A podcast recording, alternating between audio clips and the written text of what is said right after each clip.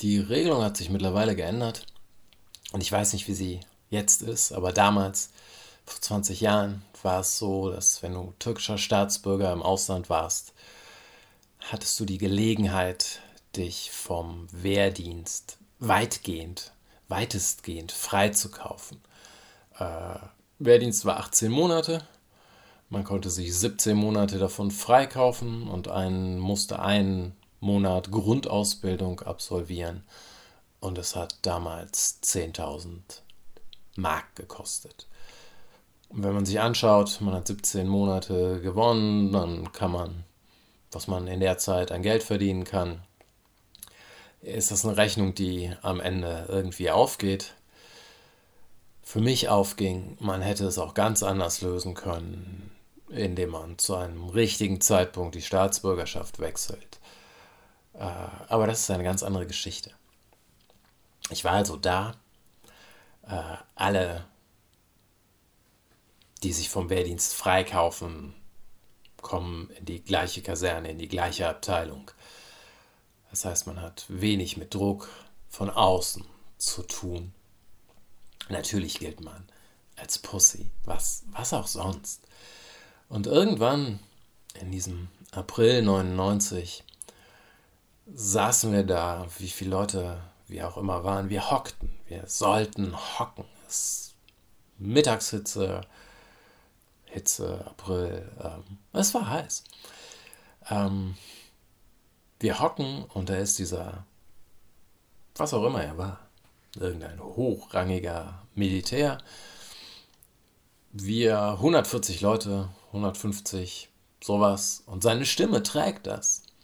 Sitzt da draußen auf dem freien Feld und er erzählt uns, warum es wichtig ist, dass wir dieses eine Buch kaufen. Ich weiß nicht mal mehr, worum es ging, aber es wird äh, irgendetwas sein, was die Wichtigkeit von Nationalismus türkischem Nationalismus hervorgehoben hat. Völlig außerhalb meines Interessensgebiets. Ich reiß da halt diese vier Wochen ab und der Rest ist mir scheißegal. Interessiert mich nicht. Wir hocken da. Er redet und am Ende seines Plädoyers für dieses Buch sagt er, gibt es denn jetzt Leute unter euch, die dieses Buch nicht haben wollen? Die mögen bitte die Hand heben.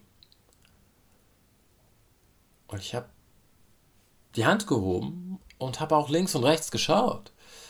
Wer hebt denn noch die Hand? Ich dachte, das werden so einige sein. Aber es sind nur so fünf, sechs, sieben Leute, die die Hand heben. Und dann sagt er da vorne, es kann ja sein, dass unsere Freunde hier, die gerade die Hand gehoben haben, ein finanzielles Problem haben. Gibt es denn irgendjemand, das heißt, er beleidigt uns? Also, was ist eine nicht ganz offene, aber in der Kultur eine Beleidigung.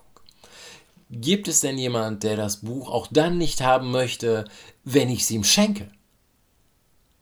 Der möge jetzt bitte aufstehen. Und ich habe nicht mehr geguckt, weil ich dachte, hey, jeder, der jetzt die Hand gehoben hat, steht ja auf. Und die anderen hockten alle und ich bin aufgestanden und stand als einziger und dachte so, shit. Wenn er mich jetzt nach vorne ruft und sagt, erklär deinen Kameraden doch mal bitte, warum du aufgestanden bist. Was sag ich? Kriege ich überhaupt ein Wort raus? So, ich hatte Angst. Man könnte sagen, warum? So, was soll dir schon passieren? So, dir passiert nichts. Es ist nicht etwas Rationales, sondern es ist dieser eine Moment, wo ich da stehe und denke so, ah, wenn ich jetzt vor all diesen Leuten, die eine andere Meinung haben als ich, stehen muss und dafür gerade stehen muss, stehe ich nicht ganz so gerade, wie ich das gerne von mir selber hätte. Das war das erste Mal, dass ich ein Gefühl für etwas bekommen habe, was wir Gruppendruck, Gruppenzwang nennen können. Ähm, oder zumindest so stark in dieser Form. Er hat nichts gesagt. Das Ganze ist so ausgegangen. Aber das ist mir halt im Kopf geblieben. Und es ist eine Anekdote, die ich häufiger erzähle in verschiedenen Zusammenhängen. Und der Zusammenhang, in dem ich, in den ich diese Geschichte heute stellen möchte, ist der, dass wir haben in der Schule sehr viel über den Zweiten Weltkrieg und die Nazis gelernt.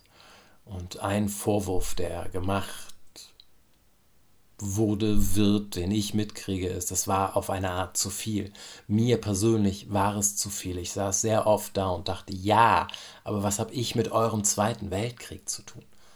So, mein Gedächtnis von Deutschland setzt einfach später ein. Mein Deutschland fängt frühestens da an, wo mein Vater hier angekommen ist. Ähm, es ist sicherlich gut und wichtig, dieses Thema in der Schule zu besprechen. Ähm, man könnte sich über, man müsste sich, glaube ich, über die Ansätze unterhalten. Das darf nie wieder passieren. Damals hat man Sündenböcke gesucht. Ähm, das sind die Mechanismen, die gegriffen haben. Aber die Lektion war ja auf eine Art nie, also so habe ich das in der Schule nie wahrgenommen. Die Lektion war ja nicht, du bist der Nazi. Du bist im Zweifelsfall als nächstes derjenige, der daneben steht und nicht den Mund aufkriegt. Obwohl er genau spürt, dass das falsch ist. Deine Anteile die du in dir trägst, führen auch dazu, dass solche Situationen entstehen können. Und natürlich, wenn ich sowas sage, denke ich, ist die Abwehrhaltung groß. Es gibt sehr viele Menschen, die dann sagen würden, so nein, aber ich ja nicht, aber guck mal, ich bin ja eindeutig, ich war schon immer Antifa. So, und jetzt kommst du und sagst, du bist der Nazi. Das kann ja gar nicht sein. Ähm, meine Erfahrung sagt, dass starke Gegenreaktionen dadurch ausgelöst werden, dass man doch irgendeinen Knopf gedrückt hat, der beim Gegenüber irgendwo da ist. Sonst könnte man achselzuckend da sitzen und sagen, ja und? So, ich bin's nicht. Was hast du denn hier für ein Problem? Du erzählst von deinem Problem, nicht von meinem. Ähm, und es war schon immer so, dass ich Angst hatte in diesem Land, nicht vor den Leuten, die sich selber sowieso für Nazis halten. Da ist die Sache klar. Das Problem sind immer diese ganzen, die glauben, sie wären keine. Das sind viel mehr. Die Leute, die sich dahin stellen und sagen, ich bin ein aufrechter Nazi, das ist eine verschwindend kleine Minderheit. In meinen Augen. Vielleicht sehe ich es falsch. Aber diese Mitläufer, getrieben von ihren Ängsten und von ihren Projektionen und von ihrer Unfähigkeit, sich mit der eigenen Grausamkeit auseinanderzusetzen, die sind ein Problem.